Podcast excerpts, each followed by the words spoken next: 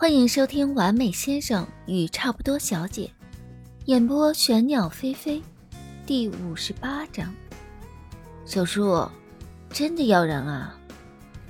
林楚楚的声音犹豫。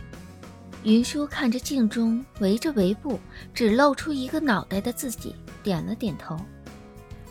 唉，你都维持这么久的粉头发了，这一下染回去多可惜啊！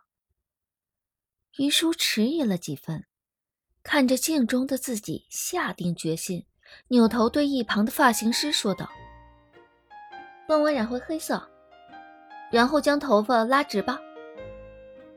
楚楚，你看我剪什么发型合适啊？”“哎，你怎么还要拉直啊？”于叔抓了抓自己保养的光泽感十足的头发，叹了口气：“唉。”张叔叔和阿姨要回来了，这见长辈儿不得收拾的好看点吗？老师什么的都应该喜欢文静点的女孩子吧？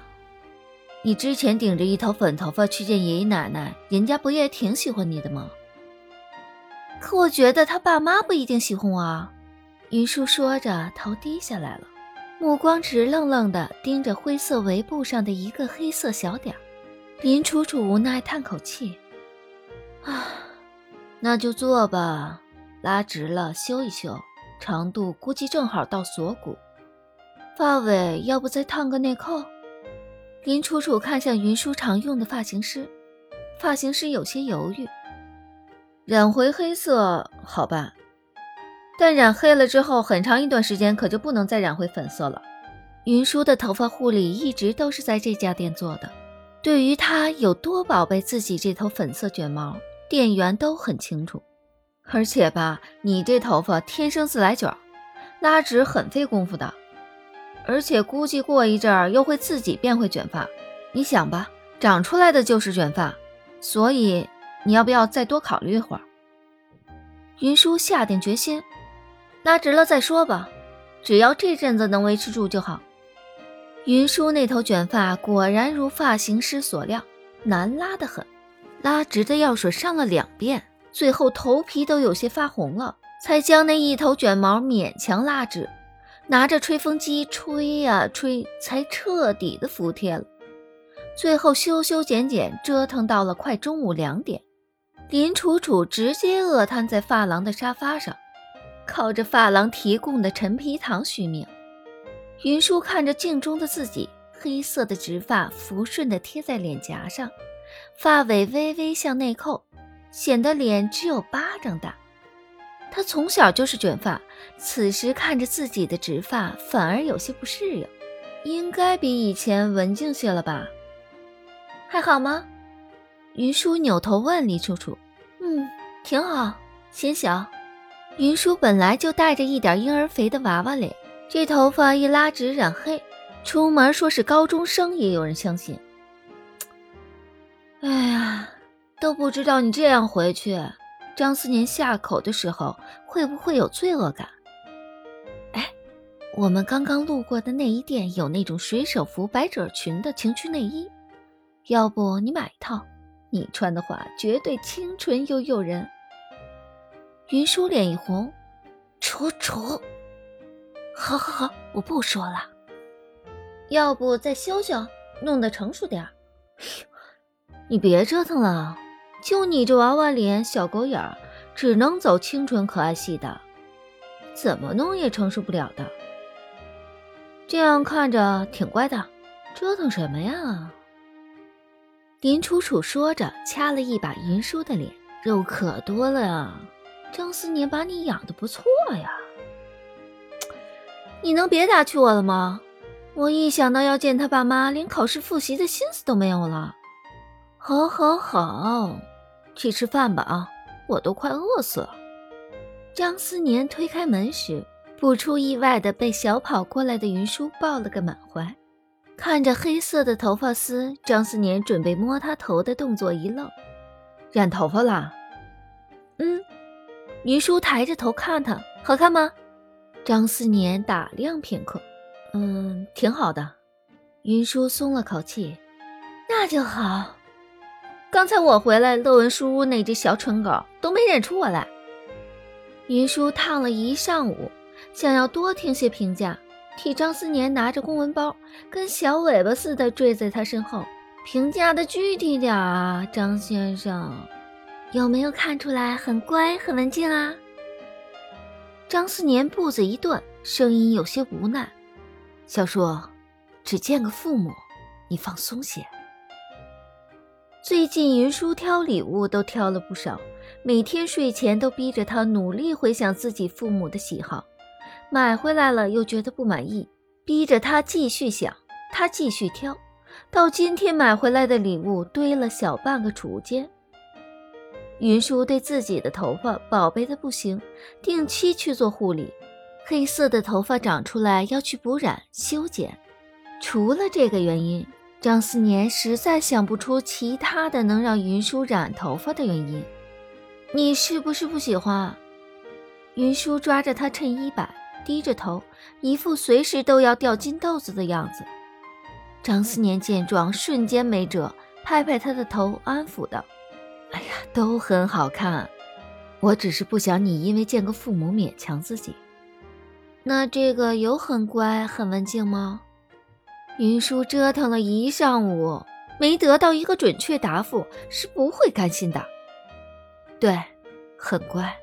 张思年看他仰着头，红着眼眶，黑色的发丝服帖的贴在耳边，显得皮肤愈发的白，眼睛眨呀眨，又乖又可爱，清纯的很。就是太显小了。云舒听他这么说，神色明媚了些，直接倒回沙发上。不枉我折腾了那么久啊！我父母年轻时在国外留学，后面都留在国外教书，思维都是完全西方化的。张思年和他解释，尤其是我父亲，我很小的时候，他们就让我自己做决定，留在国内读书、选学校、专业、事业，都是我一个人做的决定。在他们看来，我十八岁之后就是个独立的个体了，所以呢。就算是最坏的结果，就是他们不满意你，但也会尊重我的选择，不会阻挠我们的婚事。而且你那么讨人喜欢，我父母未必会不喜欢你。云舒听他这么说，稍微安心了些，环住他的腰，撒娇道：“那我讨你喜欢吗？”虽然知道答案，但他就是想听张思年亲口说一遍。张思年点点他的鼻尖，声音带着一些宠溺。喜欢，我们家的小朋友最讨人喜欢了。云舒满意的扑到他的怀里，蹭了蹭脸上的小酒窝，都能沁出蜜来。刚做好的头发总会带着一些药水味儿，云舒用的是最好的药水，不算太难闻，但他总觉得有点闻不惯这味儿。理发师说要让药水多留一会儿，云舒坚持留到睡前才去洗了个头。洗完头后，拿毛巾擦着湿漉漉的头发，蹭进了张思年的怀里。张思年拿着吹风机，将他的头发一点一点吹干，指尖轻柔按摩头皮的动作舒服得很。吹风机的风开得不大，风很暖。云舒趴在他腿上，眯着眼哼唧一声。张思年吹干头发，声音有些迟疑：“小叔，这头发好像又有点卷了。”云舒哎了一声，连忙跳起来，跑到洗手间去照镜子。啊，你是不是吹的时候拿指尖卷了我的头发啊？之前张思年就很喜欢一边吹一边用手指头缠他头发，确实吹得挺舒服的。张思年不太确定，记不太清楚了，应该再洗一遍就又直了。嗯，张思年打开衣柜，拿睡衣，准备去洗澡。目光留意到云舒衣柜那一个塞在角落里的纸袋子，看了一眼，拎出来，笑着问：“小叔，这是什么呀？”云舒从床上蹦起来，从他手中抢过袋子，藏在身后。“嗯，没什么，楚楚送了我件衣服，这一套水手服的情趣内衣，他是不想买的。”结果林楚楚拉着他进店里，报出他的尺码，直接就把钱给付了，塞在他怀里，美其名曰补给他的新婚礼物。他只好带了回来，偷偷藏在衣柜的角落里。没想到张思年眼这么尖。张思年只是看清了大致的款式，水手服，换上我看看，和云舒的新发型应该挺配。云舒紧紧攥着袋子的边沿，内衣都要洗了才能穿。听到“内衣”两个字，张思年喉结上下滑动一下，目光深沉几分。那明晚穿给我看。云舒想到那腰全部露着，裙子也短到不能再短的内衣款式。红着脸垂死挣扎，我不，那我帮你穿啊。还还是我自己来吧。张思年俯下身，在他耳边低声说：“我很期待。”接着拍了拍红晕都蔓延到脖子上的小姑娘的头，心满意足的去洗澡。第二天，云舒起来照镜子，拿梳子梳了梳有些乱的头发。梳顺后，惊讶地看着镜子，怎么好像比昨晚还卷了些？当晚，他穿着水手服，几乎被张思年都玩坏了。第三天，云舒手软脚软，挣扎着爬起来，吻痕顺着脖子一直蔓延到了衣领下面，迷迷糊糊的刷牙，看着镜子里自己的头发，不由一愣：他不是把头发拉直了吗？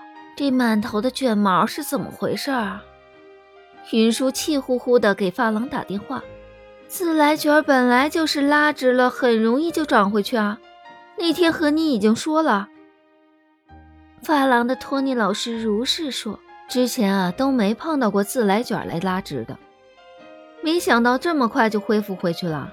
要不您再过来拉一次？但那天上了两次药水了，再上的话很伤头发的。云舒看着自己没有以前那么卷的黑色卷毛，一脸的生无可恋。折腾了那么久，结果还是要顶着卷毛去见张老师的父母吗？